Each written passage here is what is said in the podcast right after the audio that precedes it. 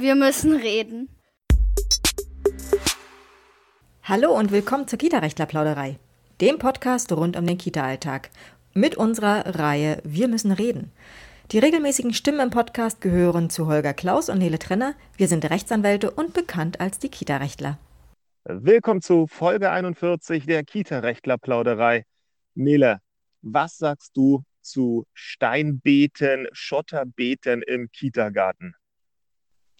Äh, pff, ja. Du hast echt knaller Auftaktfragen.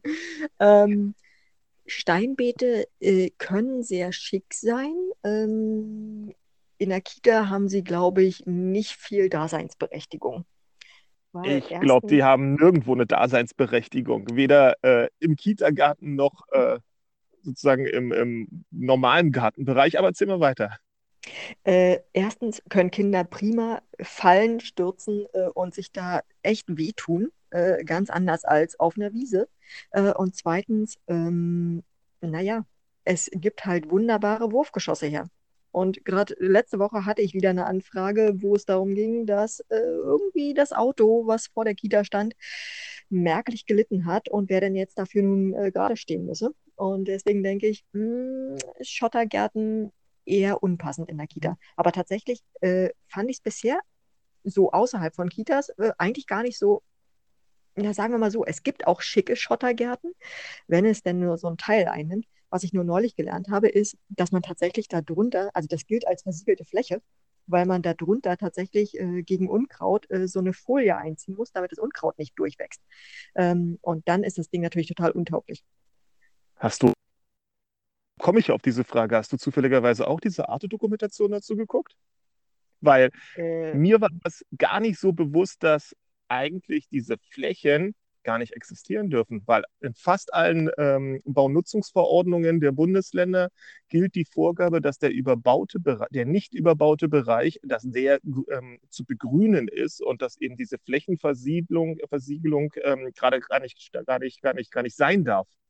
Mhm. Insofern ähm, an alle Zuhörer, spitzenmäßige Dokumentation, ganz frisch bei Arte, auch beim YouTube-Kanal. Einfach Arte oder Gärten des Grauens oder sowas gucken. Ähm, da kommt wirklich eine tolle Dokumentation, die am Ende auch einen Blick nach England zeigt. Und da gibt es wohl einen Garten, kein Kita-Garten, aber einfach einen riesengroßen Garten, der, sofern ich das richtig verstanden habe, aber vielleicht habe ich es auch nicht richtig verstanden, weil den grünen Daumen habe ich nur wirklich nicht, der musste seit 15 Jahren irgendwie nicht bewässert werden, weil der so toll angelegt ist, dass das irgendwie alles auch ohne extra Bewässerung funktioniert. Aber zurück zur Kita-Welt, denn das war ja natürlich hier Stein des Anstoßes, um diese Doppelbödigkeit gleich mal zu bringen. Ja, du hast es ja gerade gesagt und wir haben das ja auch ganz häufig als Nachfrage in unseren ähm, Fortbildungen sobald man da ein Steinbeet hat und sei es nur, dass es als Abgrenzung der verschiedenen angelegt worden ist, hat man halt die Wurfgeschosse, die potenziellen und spätestens, wenn es einmal, einmal zu entsprechenden Würfen auf das Nachbargrundstück gekommen sein mag, hat man im Rahmen der Aufsicht ja die Verpflichtung an diesen Stellen ein bisschen genauer hinzuschauen. Und deshalb sollten vielleicht alle Landschaftsarchitekten da draußen, die uns auch hören, aufmerken und vielleicht den Erziehenden nicht noch mehr Arbeit machen, indem man dort viele kleine, schöne Wurfgeschosse platziert, auch wenn es landschaftsarchitektonisch vielleicht total toll ist. Es macht am Ende wahrscheinlich nur mehr Arbeit und mehr Verdruss, als das visuelle Erlebnis hergibt. Gut, das als total, mein kleiner Open. Total toll. total schön. Nele, was haben wir? Äh, wir haben, äh, du hast mir prima den, den Aufhänger gegeben für die Überleitung. Äh, wir haben äh, wieder mal einen neuen Bericht, also ich bin jedenfalls drüber gestolpert über den neuen Bericht, äh, dass Bremen, die bringen regelmäßig Zahlen raus und die haben festgestellt, dass sie diverse Plätze äh, in den Kitas, sowohl im U3-Bereich als auch im Ü3-Bereich, nicht vergeben können, äh, weil zwar die Räumlichkeiten da sind äh, und letztendlich auch äh, mehr oder weniger die, die Erlaubnisse, diese Kitas zu betreiben. Aber wie so häufig fehlt das Personal. Äh, und ähm, deswegen sage ich Überleitung von dir prima vorgegeben. Ähm, wenn ich denn feststelle, äh, oh, da müsste ich jetzt mehr aufpassen, äh, Aufsichtspflicht und so weiter, dann äh, ist Personalmangel natürlich genau das ähm, gegenteilige ähm, Instrument, was mir dabei weiterhelfen kann.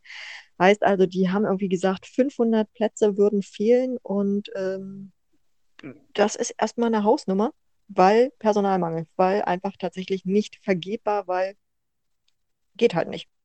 Ja, das ist aber, würde ich sagen, äh, da sind die in bester Gesellschaft. Also ich glaube in Bremen, ich, ich habe das auch gesehen, ich glaube, das betrifft aber sowohl die kommunalen Träger als auch die, ein paar ähm, freie Träger wurden da wohl auch benannt. Insofern, also ich glaube, äh, äh, positiv zu vermerken ist, dass da in Bremen anscheinend äh, sehr offen mit umgegangen wird mit der Problematik. Mhm. Das ist ja mhm. in anderen Bundesländern und vor allem auch anderen Stadtstaaten, wird es ja so ein bisschen als ähm, Privatproblem der freien Träger ganz gerne mal tituliert. Aber Absolut, ja. Ich glaube, das Thema, dass entweder die Einrichtung voll ist, aber man eine Personalunterdeckung hat oder dass die Einrichtung nicht voll gemacht werden kann, weil einfach das Personal schon von vornherein fehlt. Ähm, also, ich glaube, das ist äh, fast schon trauriger Standard äh, in den meisten Einrichtungen in Deutschland und es wird nicht besser werden. Was ich in dem Artikel allerdings noch spannend fand, ähm, und das ist auch mal eine, eine sehr offen kommunizierte Zahl, ähm, Sie haben festgestellt, dass Sie bis zum Ende des neuen Kita, äh, Kita-Jahres, also bis zum ähm, Juli 2023, erwarten Sie eine Versorgungsquote von 52 Prozent für U3-Kinder. 52 Prozent, also gerade mal die Hälfte der U3-Kinder ähm, ähm, ist mit einem Betreuungsplatz versorgt oder soll dann versorgt sein. Ähm, damit wird schon die Zielvorgabe, die sie sich selber gegeben haben, mit 60 Prozent, die wird also verpasst, aber irgendwie erstaunlich wenig, oder? Ja, wobei ich jetzt bei der Begrifflichkeit ein bisschen zögern würde, denn impliziert diese Zahl, dass wir, dass man von 100 Prozent anfragenden Eltern nur 53 oder 52 Prozent mit einem Krippenplatz begnügen kann. Nein, das wahrscheinlich nicht. Nein. Äh, es geht wahrscheinlich darum, also natürlich gibt es Anfragende ähm, äh, und wahrscheinlich gibt es da, ist jetzt eher eine gesellschaftliche The äh, Thematik sozusagen. Äh, äh, ähm, es gibt sozusagen ähm, von denen, die von 100 Prozent der U3-Kinder werden insgesamt 52 Prozent betreut ein Teil davon oder ein Teil der überschießenden Kinder würde gerne, kann aber nicht, weil Plätze fehlen. Ähm, aber trotzdem finde ich, dass also nur die Hälfte. Ja, aber das hatten Kinder? wir ja als so westdeutsches Phänomen ja schon in, in, in vielen Veranstaltungen als Thema. Dass also ich die, weiß, aber gerade in Stadtstaaten. Bremen ist trotzdem Westdeutschland. Also ja, das, ja oh, das musst du mir jetzt nicht erklären. Dankeschön. Das wollte ich natürlich so nicht erklären. Ich nebenbei hinbemerkt. Ja, mhm. ich, ich, ich, meine, wir werden jetzt mit dem An ähm, Rechtsanspruch auf einen Ganztagsplatz im Hort äh, so viel, so viel, so viele Sozialpädagogen in diesen Bereich reinziehen.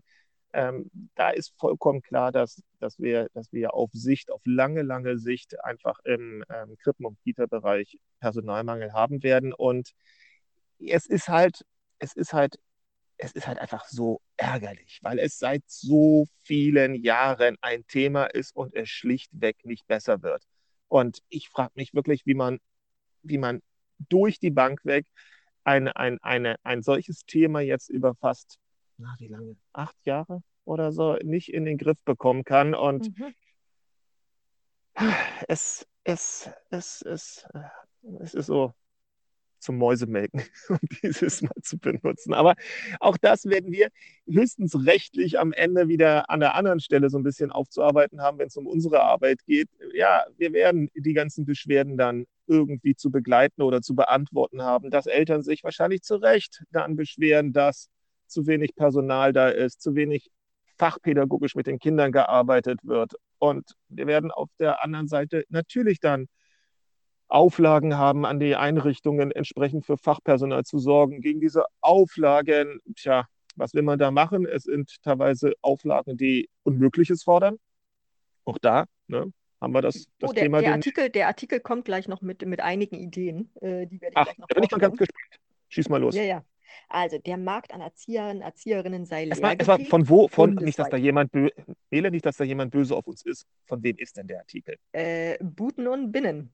Na gut, okay, also wenigstens eine Qualitätsquelle. Da bin ich ja schon mal ein bisschen glücklich. Okay, weiter. So, Sie sagen also, Markt ist leergefegt. Danke, Captain Obvious, das wissen wir auch.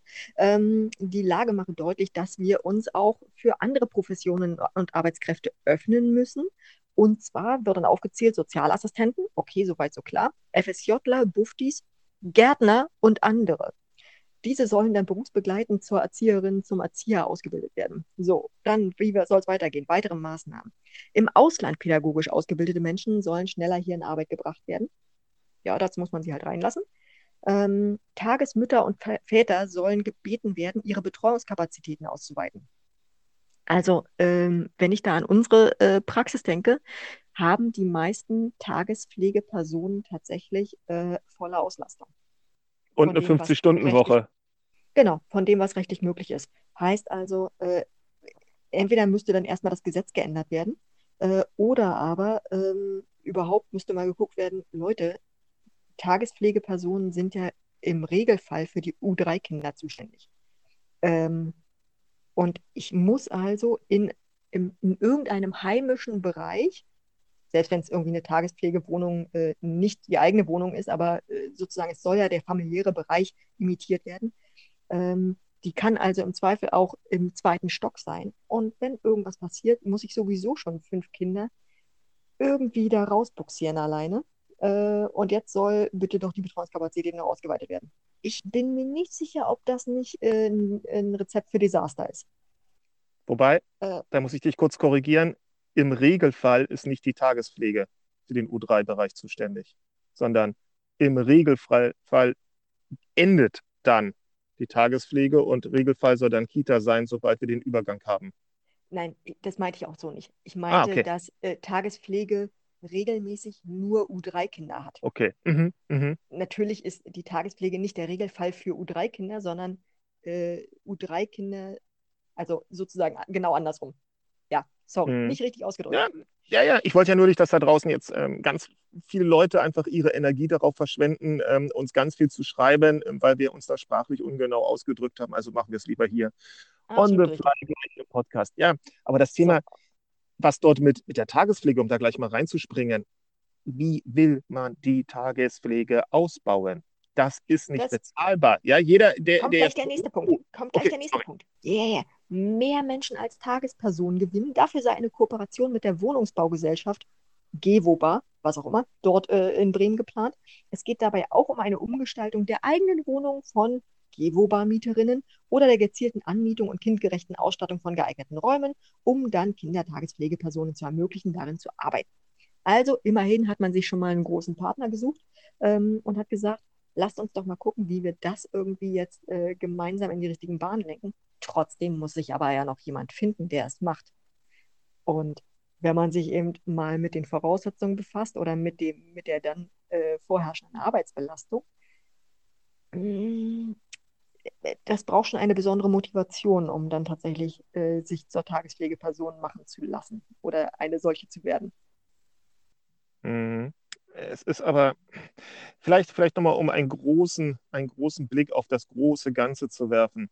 Wir haben jedes Mal im Mai und im Juni die medialen Berichte darüber, was im nächsten Kita-Jahr, Krippenjahr oder auch Schuljahr alles wieder nicht funktionieren wird, weil jedes Mal fängt man im Mai und im Juni an, Alternativlösungswege zu suchen, was behilflich sein mag, um das Problem irgendwie anzugehen, aber irgendwie versickert das Ganze dann auch. Und spätestens im September hat man sich mit dem schlechten Iststand, aus meiner Sicht zumindest, arrangiert, bis wir mhm. wieder im Mai und im Juni feststellen, dass das im nächsten Jahr alles ja wird. Und das ist das, was einfach so ärgerlich ist. Und ganz ehrlich, ähm, jetzt darüber irgendwas dass die Tagespflege seit Jahren Seit Jahren redet man davon, dass die Tagespflege aufgewertet sein soll. Aber sie wird ja vielerorts regelrecht abgewertet. Und wenn eine Tagespflege. Und abgewehrt, abgewehrt auch teilweise. Abgewehrt, sobald, also sobald in einer Kommune ähm, ein, ein, kommunaler Träger eine schöne neue Kita hingesetzt hat, naja, da wissen wir doch, was in den Jugendämtern für Aussagen kommen. Wir haben sie ja immer wieder. Als äh, Berichte durch die Eltern nach dem Motto, wir haben jetzt so viele schöne Kita-Plätze und Krippenplätze. Also das mit der Tagesfliege, das sehen wir ja sehr kritisch. Äh, wir müssen ja unsere eigene Einrichtung erstmal voll bekommen, um dann vier, fünf Jahre später festzustellen, ja, jetzt ist sie voll, aber immer noch nicht auskömmlich, äh, was die Plätze angeht. Und das ist doch etwas, was ähm, es ist, es ist einfach so ärgerlich, weil so lange Zeiträume einfach nicht adäquat angegangen wird. Mhm. Aber wir wollen ja konstruktiv sein. Frau Trenner, was würden Sie denn machen? Ja, gute Frage. Ja, du bist ja ähm. Bürgermeisterin des Stadtstaates irgendwas. So. Und du hast ausnahmsweise Cash. Du hast Möglichkeiten. Was würdest du machen? Also, was ich muss mich ja Gott sei Dank mit dieser Frage eigentlich gar nicht befassen, aber was ich äh, wahrscheinlich tatsächlich ähm, anpacken würde, ähm, was ich halt hier in Berlin ja sehe, was eben nicht passiert, ist die Sache mit den, ähm, mit den Quereinsteigern, die ja üblich, die, die ja oft genug auch motiviert sind, die meinetwegen aus dem Ausland kommen, aber eben nicht ganz den passenden Abschluss haben, sondern nur so äh, nebenbei sozusagen mitgenommen haben, ähm, dass man es denen gegebenenfalls auch mit den entsprechenden Auflagen, aber irgendwie so ein bisschen leichter macht, da den Einstieg zu finden. Ähm, und dann nicht immer wieder Neusteine in den Weg legt. Wir hatten jetzt gerade irgendwie tatsächlich so einen Fall, wo erst irgendwie als Quereinsteig aner äh, Quereinsteigerin anerkannt ähm, und dann aber hinterher festgestellt, ja, wird auch immer eine Quereinsteigerin bleiben und man darf ja nur eine bestimmte Quote an Quereinsteigern haben. Ähm, heißt also, in dem Fall wurde dann eben gesagt, nee, zwar hast du alle Auflagen erfüllt, aber nichtsdestotrotz kannst du trotzdem nie als echte Fachkraft anerkannt werden, obwohl du alle Auflagen erfüllt hast, irgendwie 400 Stunden Fortbildung in drei Jahren. Ähm, aber ähm, passiert nicht, weil irgendein kleines Merkmal fehlt. Ähm, und dann sage ich mir natürlich, ja, wenn ihr es den Leuten aber auch wirklich so schwer macht, was soll man, 400 Stunden, das ist echt eine Masse an Fortbildung. Mhm. Und sie hat halt drei Jahre gearbeitet in der mhm. Zeit. Natürlich drei Jahre da die, die ähm, entsprechenden Praxissachen ähm, gehabt, die, die Anleitung auch durch ihre Kollegen, Kolleginnen. Ähm, und ich weiß nicht, ob das so konstruktiv ist, das dann an der Stelle so schwer zu machen. Ich bin kein Freund davon, jeden reinzuholen, äh, weil eben manche Sachen auch einfach vielleicht nicht passen. Ähm, und äh, man muss natürlich auch so ein bisschen auf die Motivation achten. Äh, die sollte schon da sein. Man sollte also nicht irgendwie sich dann einfach denken, oh, jetzt nehmen wir mal alle Langzeitarbeitslosen, weil die haben wir ja da. Äh, das führt, glaube ich, auch nur zu Desaster. Aber das, das gab es ja eine, eine, Zeit lang. Ich weiß noch genau, ähm, vor Corona, da gab es eine Zeit, wo das propagiert worden ist. Wir haben ja, also wirklich auch mit Verlaub ziemlich rotzig, muss man ganz ehrlich sagen, ja, mhm. als wenn die Langzeitarbeitslosen sich ihr Schicksal irgendwie selber ausgeschaut haben.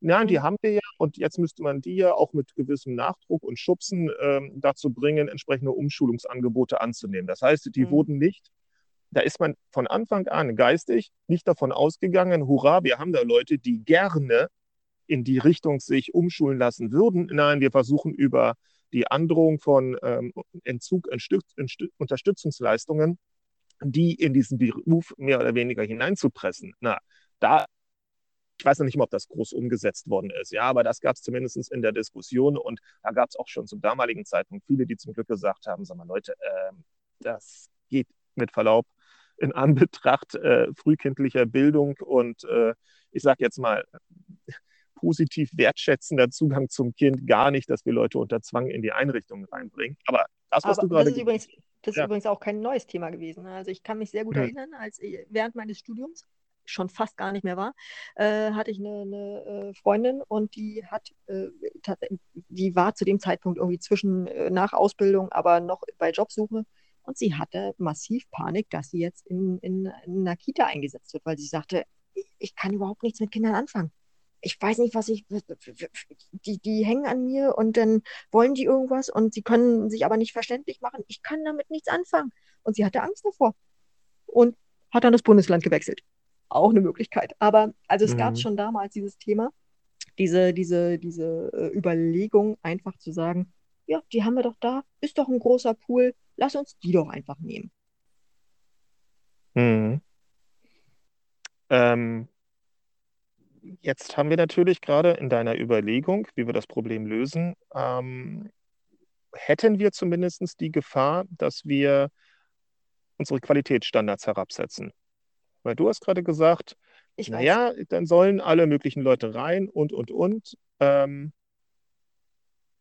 das will man ja gerade nicht. Und selbst weiß. dieser Fall in Berlin, den du an, angesprochen hast, wenn er, vielleicht ist es ein harter ähm, Grenzfall, ja, aber letztendlich, wenn nun mal die den Qualitätsanforderungen ist, wie sie das Land Berlin jetzt gerade für sich selbst definiert, nicht genügt. Und wenn es nur ein müder Vor ist, dann könnte es ja die richtige Entscheidung gewesen sein, zu sagen, mm, das wird nichts mit uns. Könnte, sage ich jetzt mal an der Stelle. Ja, weil ich den Fall nicht ich. kenne. Verstehe ich. Ähm, aber äh, die Frage ist doch dann, es wirkte ja erstmal so, also die Sache ist ja, die Quereinsteiger werden anders finanziert. Man darf nur eine bestimmte, jedenfalls in Berlin, nur eine bestimmte Quote an Quereinsteigern im Verhältnis zum Fachpersonal haben. Ähm, ist ja auch völlig richtig, um eben diese Qualitätsstandards zu sichern. Ähm, wenn man jetzt aber sagt, oder üblicherweise ist ja der, der Weg, okay, du wirst als Quereinsteiger erstmal anerkannt, du wirst darüber auch finanziert, musst kriegst über Auflagen äh, eine, bestimmte, eine bestimmte Fortbildungszahl reingedrückt, die du erfüllen musst innerhalb der nächsten Jahre. Und dann ist eigentlich die Aussicht, wenn du das gemacht hast, dann erkennen wir dich eben als äh, nicht mehr nur als Quereinsteiger an, sondern als Fachkraft an. Das ist so der, der übliche Weg. Und dann haben sie ja damit ähm, üblicherweise auch sichergestellt, okay, du arbeitest eine Zeit lang sammelst also Erfahrung äh, und gleichzeitig machst du die Fortbildung, die ja üblicherweise echt in einem großen Umfang ähm, äh, vorgegeben werden. Ähm, und damit hat man das ja eigentlich äh, so ein bisschen in die richtige Richtung gedrängelt. Ähm, dass man dann aber hinterher sagt, so jetzt aber eben bleibst du einfach weiter Quereinsteiger und der Träger hat keine Chance, weil Fachpersonal gibt es nicht, Fachpädagogen sind im Moment nicht da, äh, hat aber keine Chance, weil es eben die Quote gibt, Quereinsteiger zu ähm, ähm, Fachpersonal, ähm, keine Chance, neue Quereinsteiger dazu zu kriegen, die er auch so ausbilden kann. Learning by doing. Verstehst du, was ich meine? Ich Und das macht es natürlich mhm. schwer. Ähm, aber du hast natürlich recht. Wir haben die Qualität, wir wollen Qualität haben.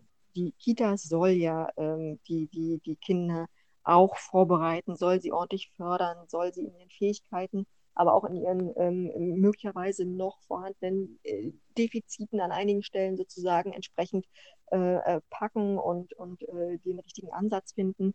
Ähm, und dann ist die Frage, okay, kriegen wir das mit solchen Quereinsteigern hin? Deswegen wundere ich mich ja hier über dieses, na, lasst uns doch auch Gärtner nehmen. Ja, klar, wenn die das denn selber wollen, prima. Äh, und wahrscheinlich kann ein Gärtner oder ein Tischler äh, oder ein Koch prima Input den Kindern geben aus seinem ehemaligen Beruf oder aus ihrem ehemaligen Beruf. Ja? Total geil. Also wird wahrscheinlich super spannend.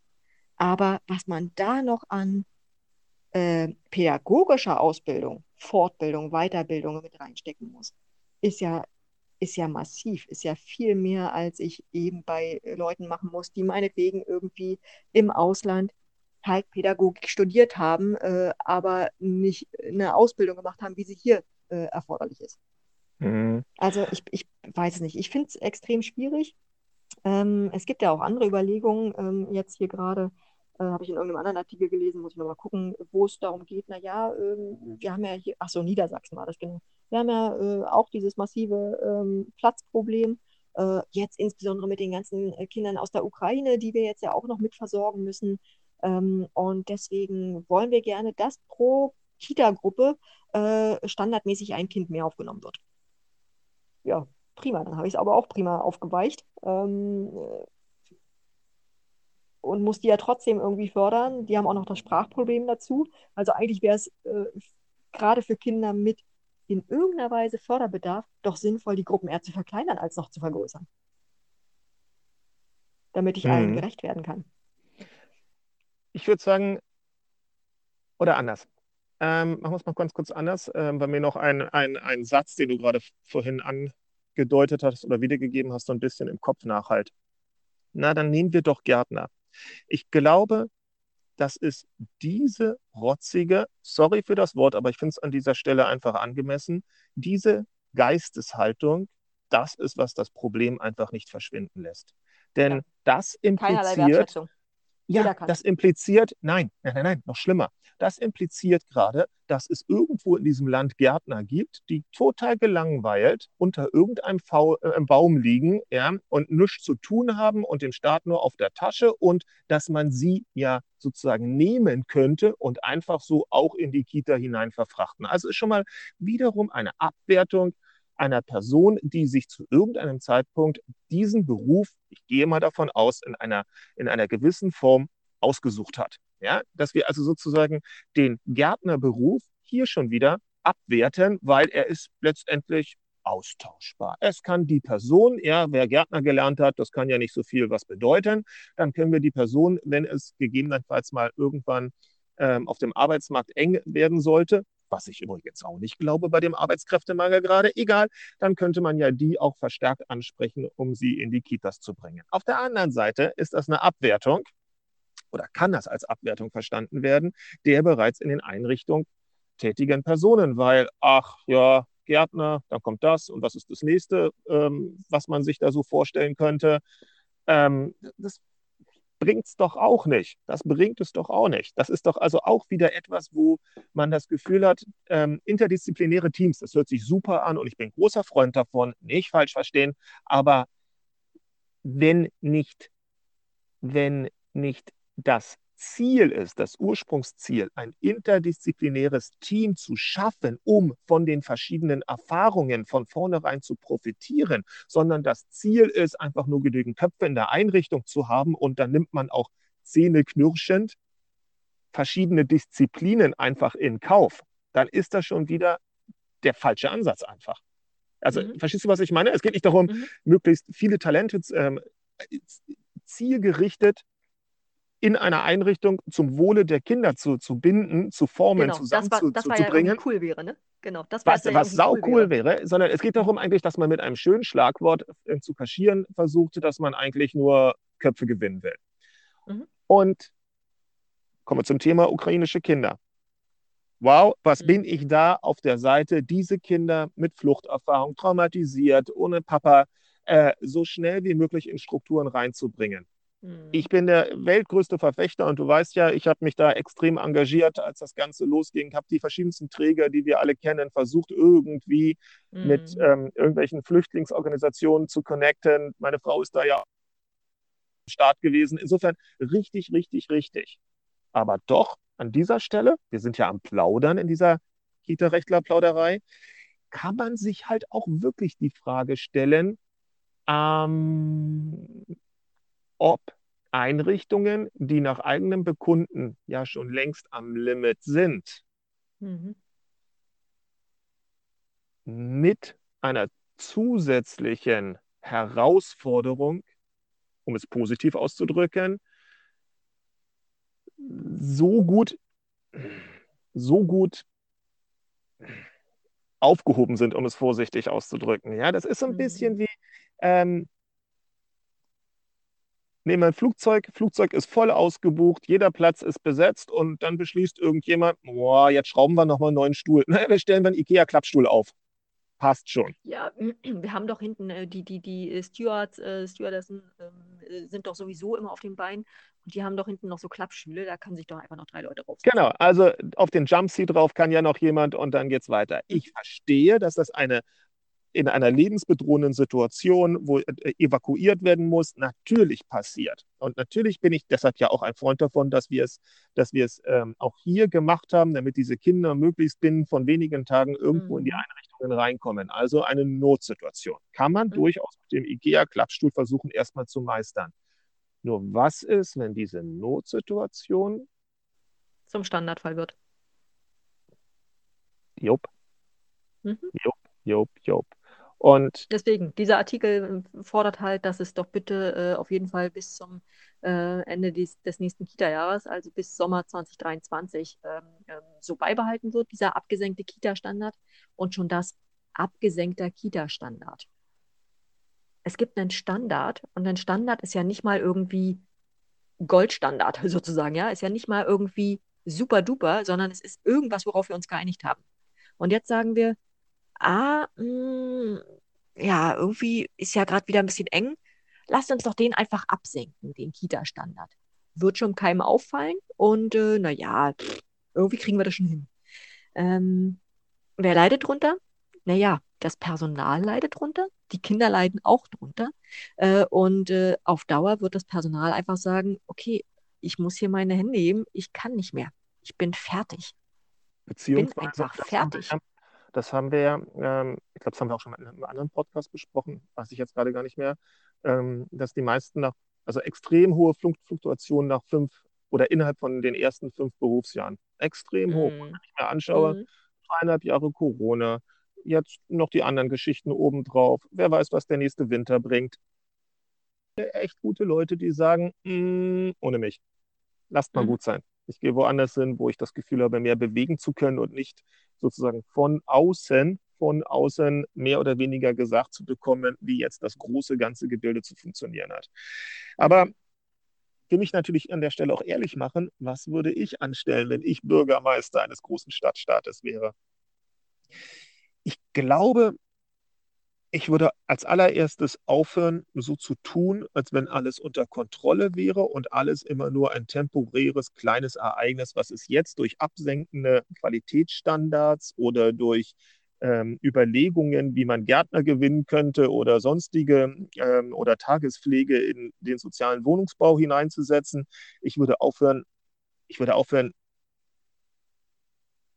ja, ich würde aufhören, die Elternschaft und die Kita und Krippen und vor allem die Schullandschaft weiter zu verarschen. Sagen wir, sagen, sagen wir es ganz ehrlich. An dieser Stelle, das, das ist durchschaubar, das führt zu Frust, das führt auch letztendlich zu einer, zu einer Form von mentalem Aussteigen der ganzen Problematik ähm, und würde sagen, okay, ich gucke mir an, und vielleicht auch würde ich da einfach auch mal ganz frech ähm, ähm, in andere Länder gucken. Ich würde mir sagen, als Beispiel, ohne dass ich jetzt weiß, ob das schwedische, finnische, norwegische System an der Stelle besser ist. Ich weiß es wirklich nicht. Aber ich würde versuchen, mir eine, meinetwegen auch eine andere Kommune in Deutschland, ich würde sagen, das halte ich, ich bin ja ne, Bürgermeister, das heißt, ich hab, äh, bin politisch äh, aufgrund eines politischen Programms gewählt. Das halte ich für erstrebenswert. Und daraufhin, da werden wir jetzt hinarbeiten. Seht her, das ist das Ziel, weil ich sehe kein Ziel. Ich sehe häufig kein Ziel ähm, mhm. beim, beim Thema frühkindliche Bildung. Wir haben uns ja zur letzten Bundestagswahl ausgiebigst mit dem Wahlprogramm beschäftigt. Und es war ja Reihung von Füllwörtern. Es war ja meistens eine Ziel- und Planlosigkeit oder im Sinne bei der, bei der AfD eine möglich sogar eine, eine, eine, eine Boykottierung des Ganzen, weil soll ja nicht sein. Also insofern, ich würde versuchen, tatsächlich einen North Star zu zeigen. Da wollen wir hin. Und die scheinen es ja gut hinzubekommen mit ihrer Mischung aus A, B, C, D, was die Fachkräfte angeht. Ich würde. Ja, wobei, wobei ja, wenn ich ganz kurz mal direkt reingrätschen darf, das Problem bei sowas ist ja immer, das versuchen sie ja im, im Schulbereich auch. Äh, sie sagen sich, Mensch, die skandinavischen Schulen, die funktionieren irgendwie und da sind die Kinder fit, äh, also geistig fit, aber auch gegebenenfalls körperlich fit. Und irgendwie müssen wir das doch einfach jetzt hier äh, eins zu eins kopieren. Ja, das ist doch mal ein guter Plan. Machen wir das mal. Und dann stellen sie fest, ach so, ja, die 1 zu 1 Kopie geht ja übrigens nicht, weil wir haben ja auch gar nicht so viel Geld. Ähm, und außerdem fehlt uns auch das Personal. Ja, dann machen wir eine ähm, 1 zu 0,5 Kopie. Ähm, oder. Skandinavien weit. Genau, so. Und dann stellen sie hinterher fest. Hört sich an wie eine jetzt haben, Marke, aber okay. jetzt haben wir irgendwie äh, die Hälfte umgesetzt, vielleicht haben wir auch nur ein Drittel umgesetzt. Ähm, das sollte doch jetzt eigentlich super funktionieren funktioniert aber nicht, weil irgendwie die Kinder nicht abgeholt werden, äh, da wo sie sind und weil äh, eigentlich gar nicht niemand weiß, wie es funktionieren soll. Hm, ist ja jetzt doof. Skandinavien Light ist ja totaler Bullshit. Sorry, äh, ich muss Plauderei, ne? Ähm, also äh, ist, funktioniert eben nicht. Naja, dann, dann können wir auch wieder zurück zu unserem alten äh, Schema gehen. So. Und dann haben sie aber jahrelang verschwendet, weil bis man dann das erstmal evaluiert, ähm, dauert es ja auch eine Weile. Und man hätte damit rechnen können, dass wenn ich halt nicht Geld in die Hand nehme, dass es dann eben nicht so umgesetzt wird und dass es dann entsprechend nicht so funktioniert. Und das Gleiche ist auch, auch im Kita-Bereich auch. Ich muss, wenn ich etwas kopieren möchte, muss ich auch wenigstens das Gleiche reinstecken, um äh, auch nur annähernd das Gleiche rauszubekommen. Ähm, Moment, ja, Moment. Ich, ich, so weit oder so global habe ich natürlich meinen Vorschlag nicht gemeint. Mir geht es darum, wie schaffen wir es, eine, wie auch immer, geartete, tolle ähm, Fachkräfte, Zusatzkräfte, Hilfskräfte, was auch immer das sein mag, ja, Relation zu mhm. den dann zu betreuenden Kindern, Klammer auf, Kinderzeit, Klammer zu, in Relation zu unseren Bildungszielen. Was, was, wie müssen wir das machen? Was brauchen wir dafür? Mhm. Und da, das war jetzt nur gerade meine Vorgabe, würde ich mir ausgucken, okay, das stellen wir uns gut vor. Das kriegen wir hin, indem wir entsprechend finanzieren. Und dieses Geld steht bereit. So, das mal vorausgesetzt. Ja. Das Geld steht ja bereit. Das ist ja, das ist ja herholbar. Und in dem Augenblick, wenn man, also wir sind eines der reichsten Länder der Welt, ja, also so, so, dass wir nicht genügend Geld, wir haben es. Und wir haben es ja teilweise auch an den richtigen Stellen schon, aber dann gibt es so ein paar kleine Problemchen im System, aber das ist gar nicht das Thema. Ich glaube einfach, dieses Ziel, da wollen wir hin, dieses ganz offensiv zu formulieren, um es dann auch entsprechend der, der Wählerschaft zu vermitteln, das fehlt mir ein bisschen. Also ich habe immer das Gefühl, ich habe, ähm, wenn ich mir so das anschaue, man versucht, eine Versorgungsquote zu erreichen. Das ist mhm. zu abstrakt.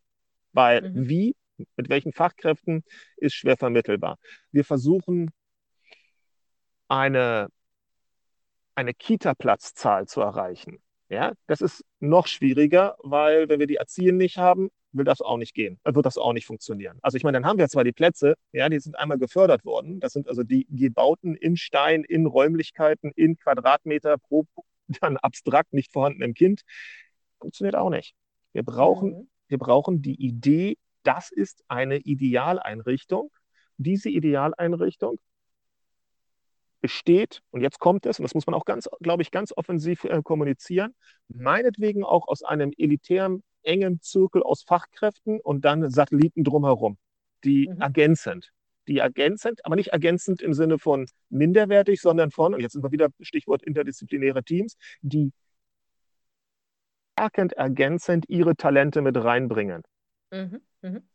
Da könnte man sogar ketzerisch sagen, jeder, jeder Kita mit Außengelände eine eigene äh, naturpädagogische Fachkraft mit Schwerpunkt Landschaft, Gärtnerei, was weiß ich. Ja, aber mhm. nicht so nebenher irgendwas faseln, naja, dann könnte man mal einen Gärtner fragen, ob er nicht auch in der Kita arbeiten will. Nein, wenn man das auch mhm. noch als Thema herausnimmt, ja, sagt, okay, wir brauchen in einer solchen Einrichtung Leute mit dem Background, ähm, meinetwegen Tischlern, mit dem Background ähm, Gärtnern, mit dem Background was auch immer und das auch als erstrebenswert, nicht nur als Jetzt ist es ja Lückenbüßer. Ja, diese, diese Artikel, auch wenn er wahrscheinlich nicht so gemeint war, die Verfasserin oder der Verfasser äh, möge es mir jetzt nicht krumm nehmen, aber so wie es da geschrieben ist, springt ein ja das Wort Lückenbüßer förmlich an. Und wer will schon mhm. Lückenbüßer sein? So, aber jetzt glaube ich, wir haben uns ein bisschen ver verloren gerade. Ne? Also wir haben festgestellt, schwieriges Thema. Lassen wir es dabei und wünschen wir Bremen viel Glück bei der Bewältigung dieser Krise mit, mhm. mit einer Kindertagespflege, die, die ja auch, die ja auch nicht, die ja auch, also ich meine, das haben wir doch auch in anderen Bundesländern, ja. Wer, wer, wer jetzt noch ganz frisch eine Kindertagespflege eröffnet, wird sich in Gedanken wahrscheinlich damit abfinden müssen, dass spätestens, wenn in fünf oder vielleicht in acht Jahren, wenn wir Überkapazitäten haben, dass man dann auch ganz schnell wieder aus dem Geschäft ist. Mhm. Weil das Thema hatten wir ja eine Zeit lang gehabt in den Sozialräumen, wo dann die Kitas da waren und die Krippen da waren, war die Tagespflege, waren diejenigen, die echt, also die, muss, die mussten hart kämpfen, um Kinder zu gewinnen und dann auch, um sie manchmal auch ein bisschen älter als drei weiter betreuen zu dürfen, weil ja so schöne Kita-Plätze, die haben wir ja alle gefördert, alle finanziert, alle subventioniert. Also die dürfen uns jetzt nicht leer stehen. Egal. Was haben wir noch, Nele? Äh, wir haben noch eine, die Kindergartenmode. Was hältst du davon? Kindergartenmode, was fällt dir dazu ein? Ich habe es gelesen. Es war, es war in irgendeinem Glamour-Magazin, was, was ich glaube, ich weiß nicht, wem, wem, wem es äh, sozusagen äh, in, den, in den Newsfeed reingespült worden ist. Keine Ahnung. Ich habe ich hab keinen Bock gehabt, den, den Artikel zu lesen. Ich sah nur irgendwelche Stars und Sternchen, die mit besonders äh, farbenfrohen Kleidungen anscheinend auf irgendeinem mhm. Catwalk auf sich aufmerksam gemacht haben. Mach mich schlau, erzähl's mir. Ähm, man wird tatsächlich auch nach dem Lesen des Artikels nicht wirklich schlauer. Es wird festgestellt, dass äh, erwachsene Menschen äh, insbesondere Männer äh, jetzt liebend gerne also Klamotten tragen, die mit Großdruck und irgendwie der Quietscheente sozusagen äh, äh bedruckt oder ähnlichem äh, mit ähm, Perlenketten und so weiter. Also eben dem typischen, so wie man es sich als Erwachsener vorstellt, wie Kinder denn in der Kita äh, ähm, angezogen rumrennen. Ähm, so laufen jetzt erwachsene Menschen rum. Äh, und ähm, dann wurde festgestellt, dass das doch eigentlich total toll ist, dass das so sei. So, die das Infan war Inhalt. Wie würde man Infantilisierung des Alltags? Von mhm. mir aus, als wenn wir nicht schon genügend große kleine Kinder da draußen hätten. Aber von mir aus, warum nicht? Jeder so nach seinem Pläsierchen. Nachher, nachher gleich mal losgehen und ein paar Bügelaufklebbilder ähm, besorgen. Ne? den, den, lustigen, den, lustigen, Elch auf meinen Anzug hinten raufmalen. Ja, genau, genau. so. Und die lustige Krawatte mit äh, Comicfiguren. Ja, soweit kommt es noch. Genau. Ja. Ich werde auch dürfen auch, gerne an, dürfen auch gerne an uns vorbeigehen und ähm, vielleicht sollte man, ich glaube dann, ich glaube allerdings, es gibt kleine Vertreter und Vertreterinnen in der Kita-Welt, die dann ähm, schon mehr Geschmack dann beweisen als das, was wir da von den besagten Stars, Stars in Sternchen da gesehen oder gezeigt bekommen. Aber es ist eine Mode und die geht ja bekanntlich schnell vorbei. Was haben wir noch? Wir haben äh, das Urteil der Woche. Ist ein relativ aktuelles Urteil vom Landesarbeitsgericht Hamm. Da geht es um den Urlaubsanspruch bei mehrjähriger Krankheit, was ja leider auch im Kita-Bereich durchaus öfter mal vorkommt. Ähm, und ähm, gerade die Frage Urlaub, wann verfällt Urlaub bei Krankheit und so weiter, das ist ja eine never-ending Story. Ähm, und weil eben mal nicht klar ist, ja, wann fangen denn die 15 Monate an oder wann, wenn ich eben drei Jahre hintereinander krank bin, tatsächlich durchgängig, ähm, wann, wann kann ich denn dann die 90 aufgelaufenen Tage Urlaub nehmen? Oder sind die überhaupt noch aufgelaufen oder eben nicht? Das Landesarbeitsgericht Hamm hat jetzt gesagt, nee, trotzdem verfällt der Urlaub äh, und zwar bei mehrjähriger Krankheit äh, eben immer generell 15 Monate nach Ablauf des jeweiligen Urlaubsjahres. Selbst übrigens, und das ist der Knaller, selbst wenn der Arbeitgeber nicht darauf hingewiesen hat. Weil der Arbeitgeber muss nach Landesarbeitsgericht Hamm eben nicht darauf hinweisen, weil aufgrund der Krankheit hat der Arbeitnehmer sowieso keine Chance, den Urlaub zu nehmen. Hm. Bist du jetzt hm. sprachlos? ähm, ja und nein. Ähm, ich glaube, wir müssen das ein bisschen aufdröseln. Ähm, mhm. Also erstens vielleicht nochmal für alle trägerverantwortlichen Leitungen und Leitungen da draußen. Es gibt ja die Vorgabe, dass wir unsere Arbeitnehmer insofern in Kenntnis davon setzen, dass sie noch einen Urlaubsanspruch haben. Hallo, liebe Susi, hallo. Du hast noch einen Anspruch von zehn Tagen.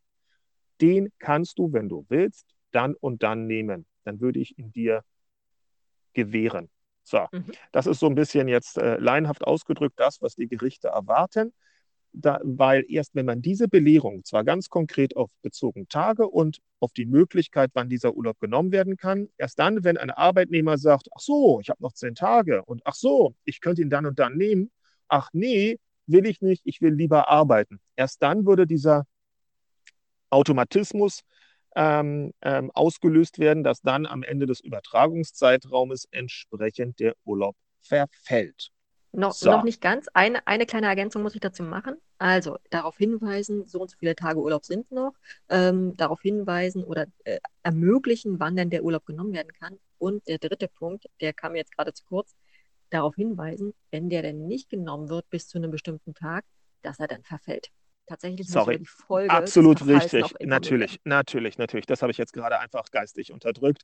Weil, und jetzt kommen wir natürlich zu dem Ergebnis, eine Arbeitnehmerin dann sagen wird oder eben nicht sagen wird, oh, ich habe noch fünf Tage Urlaub, oh, ich kann ihn dann unternehmen, ach oh, wenn ich mich jetzt entscheide, fröhlich weiterzuarbeiten, dann verschenke ich letztendlich mehrere Tage Urlaub, weil die sind dann für immer verschwunden, nämlich verwirkt, verfallen, nicht mehr da. Gott Man sagt also aus europäischer Sicht, wir wollen, dass die Arbeitnehmenden da draußen tatsächlich ihren Urlaub in Anspruch nehmen und wir wollen nicht, dass die Leute in irgendwelche Situationen gequatscht werden und am Ende nach einer gewissen, ähm, nach einer gewissen Zeit, die vergangen ist, mehr oder weniger eiskalt lächelnd äh, schachmatt gesetzt werden mit einem, na, tut mir leid, dein Urlaub ist verfallen, den kannst du jetzt nicht mehr nehmen. Verstehe ich, ja. Arbeitnehmerschutz ist absolut richtig. Jetzt aber zu sagen, das Ergebnis mag ja auch okay sein, jetzt aber zu sagen, ähm, wir haben Langzeitarbeitslose, äh, Entschuldigung, ähm, Langzeiterkrankte, und die müssen in der Zeit nicht belehrt werden, weil sie ihren Urlaub sowieso nicht in Anspruch nehmen könnten. Und deshalb verfällt der Urlaub 15 nach dem Verfallsdatum, nach dem Ablauf des Kalenderjahres. Was war das nochmal? Wie, wie war die Formulierung? Des genau. Nach dem Ablauf des Urlaubsjahres. Mhm.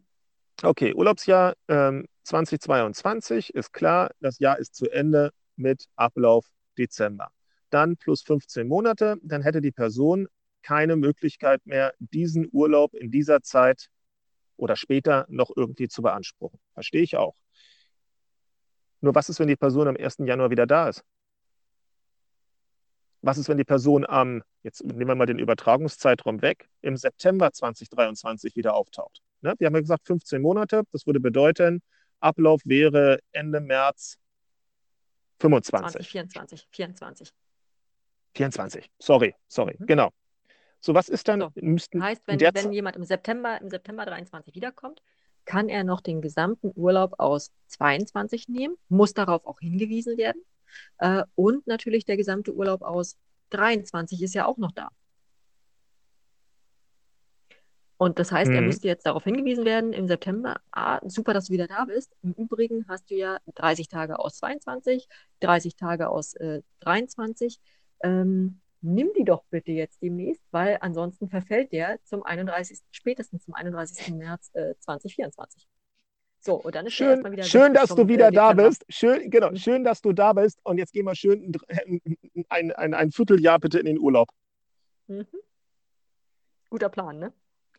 Personalmangel, sage ich mal. es ist geil einfach. Ich meine, ja, äh, so ist nun mal die europäische Rechtsprechung, aber es ist schon boah, gut. Aber also, so ist jetzt eben die Entscheidung, äh, die Berufung, äh, Quatsch, nicht die Berufung, die, die äh, äh, Rechtsmittel wurden zugelassen. Genau. Ja. Ähm, heißt also, es kann gut noch sein, dass das Bundesarbeitsgericht sagt, äh, ja, nee, es ist doch anders zu verstehen, vielleicht doch noch mal krasser. Ähm, aber das LAG Hamm hat halt erstmal gesagt, nee, auf jeden Fall 15 Monate nach äh, Ende des Urlaubsjahres ist definitiv Schluss selbst wenn du in dem Jahr dann auch noch komplett krank bist und in dem nächsten Jahr auch noch komplett krank bist. Das erste Jahr mhm. ist 15 Monate nach diesem ersten Jahr verfallen. Mhm. Mhm. Also ich, ich, ich, ich muss zugeben, ich habe das ganze Urteil ähm, nur in der Zusammenfassung irgendwie zu, bis jetzt zur Kenntnis genommen, aber die Begründung, ähm, weil die Person ja krank ist und deshalb sowieso nicht den Urlaubsanspruch hätte, ähm, also realisieren können. Das überzeugt mich irgendwie rechtsdogmatisch nicht so ganz an der Stelle. Ich hätte eher mich, aber das ist wahrscheinlich Geschmackssache, darauf berufen, dass aufgrund der Arbeitsunfähigkeit ähm, wechselseitig die, die Pflichten einfach gerade rund gestellt sind und somit der Arbeitgeber eben nicht in der Verpflichtung ist, während einer Arbeitsunfähigkeit auch noch den Arbeitnehmer mehr oder weniger dahingehend zu belästigen, dass man da große Belehrungen per Post verschickt und sich gerade Leute, die vielleicht auch an einer schlimmen Krankheit leiden, letztendlich also wirklich vor den Kopf gestoßen fühlen. Jemand, der vielleicht wirklich um die Existenz oder ums vielleicht auch Überleben gerade, gerade ringt, ähm, dass man dann einen netten Brief bekommt, man möge doch seinen Urlaub bitte nehmen, das glaube ich wäre an Geschmacklosigkeit nicht mehr zu überbieten. Insofern Klar, auch das. Aber eben Ja. zusätzlich kann ich ihn ja auch nicht nehmen während der Krankheit. Ich Ja, halt wobei, gerade arbeitsunfähig. ja, aber das ist doch hoffentlich Fällen temporär.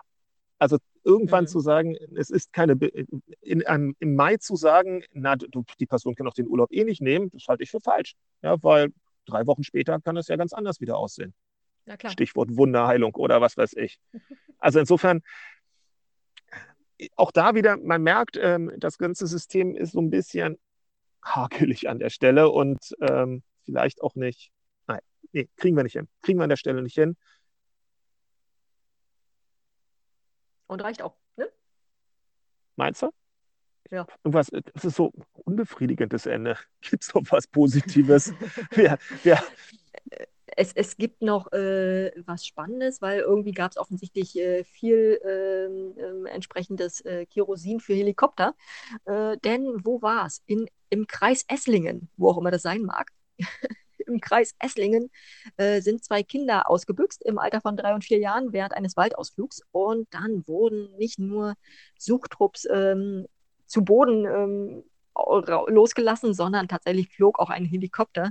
Ähm, alles in allem ziemlich ähm, ergebnislos, weil die Kinder wurden dann von irgendeiner Kindergartenmutter äh, aufgefunden und die hat sie dann zur Polizei gebracht. Aber immerhin ja. konnte mal jemand Helikopter fliegen. Ist ja auch geil. Finde ich cool. Finde ich cool. Nein, aber finde ich cool. Das, äh, wenn, da sagt eine Kita, ja, also ich meine, haben wir ja auch ganz häufig.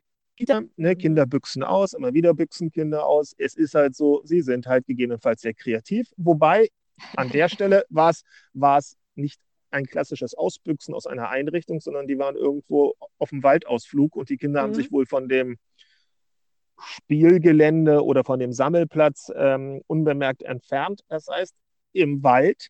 Also, und dann. Ja, na klar. Ne, es ist eine andere Liga. So. Ja, ja, und dann, dann, dann sagt dann jemand bei der Polizei, wenn da der entsprechende, Not, also oder bei der Feuerwehr, was weiß ich, wo der Anruf eingeht und sagt, Mensch, jetzt haben wir so einen Hubschrauber da rumzustehen. Jetzt haben wir da einen Hubschrauberpilot, der gerade, warum auch immer, weil es keine anderen Einsätze ähm, gerade nicht gibt, der gerade jetzt gerade, nee, sofort los das Ding. Finde ich absolut richtig.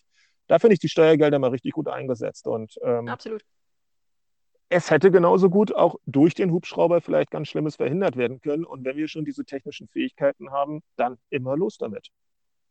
Gell? Bin ich absolut bei dir. Ich fand es bloß Gut. lustig, weil in diesem Artikel wurde halt gesagt, ja, hier vormittags Kinder ab, äh, ausgebüxt, äh, Hubschrauber eingesetzt und wenige Stunden später äh, im gleichen Kreis äh, ist noch irgendein Erwachsener als vermisst gemeldet worden, wurde der Hubschrauber gleich wieder eingesetzt. Das war einfach nur so ein, ey, da hat aber jemand mal so richtig äh, Glück gehabt, dass er an dem Tag Einsatz hatte und äh, tatsächlich seinen Helikopter fliegt. Ja, auf der anderen Seite denkst du dir natürlich da oben, bitte, bitte, bitte, lass ja, mich nicht hat einen Scheißtag, ja. Ja, also Richtig. insofern freuen wir uns, freuen wir uns und danke für den, für den positiven Ausgang. Äh, freuen wir uns, dass die Kinder dann anscheinend wohlbehalten, wahrscheinlich aber sicherlich ein bisschen arg, aber trotzdem wohlbehalten dann wieder der Kita-Gruppe übergeben werden konnten und dass das zumindest ein gutes Ergebnis ist. Mhm. In dem Sinne, oder? Danke fürs genau Zuhören. Genau so. Haltet durch. Ciao. Tschüss.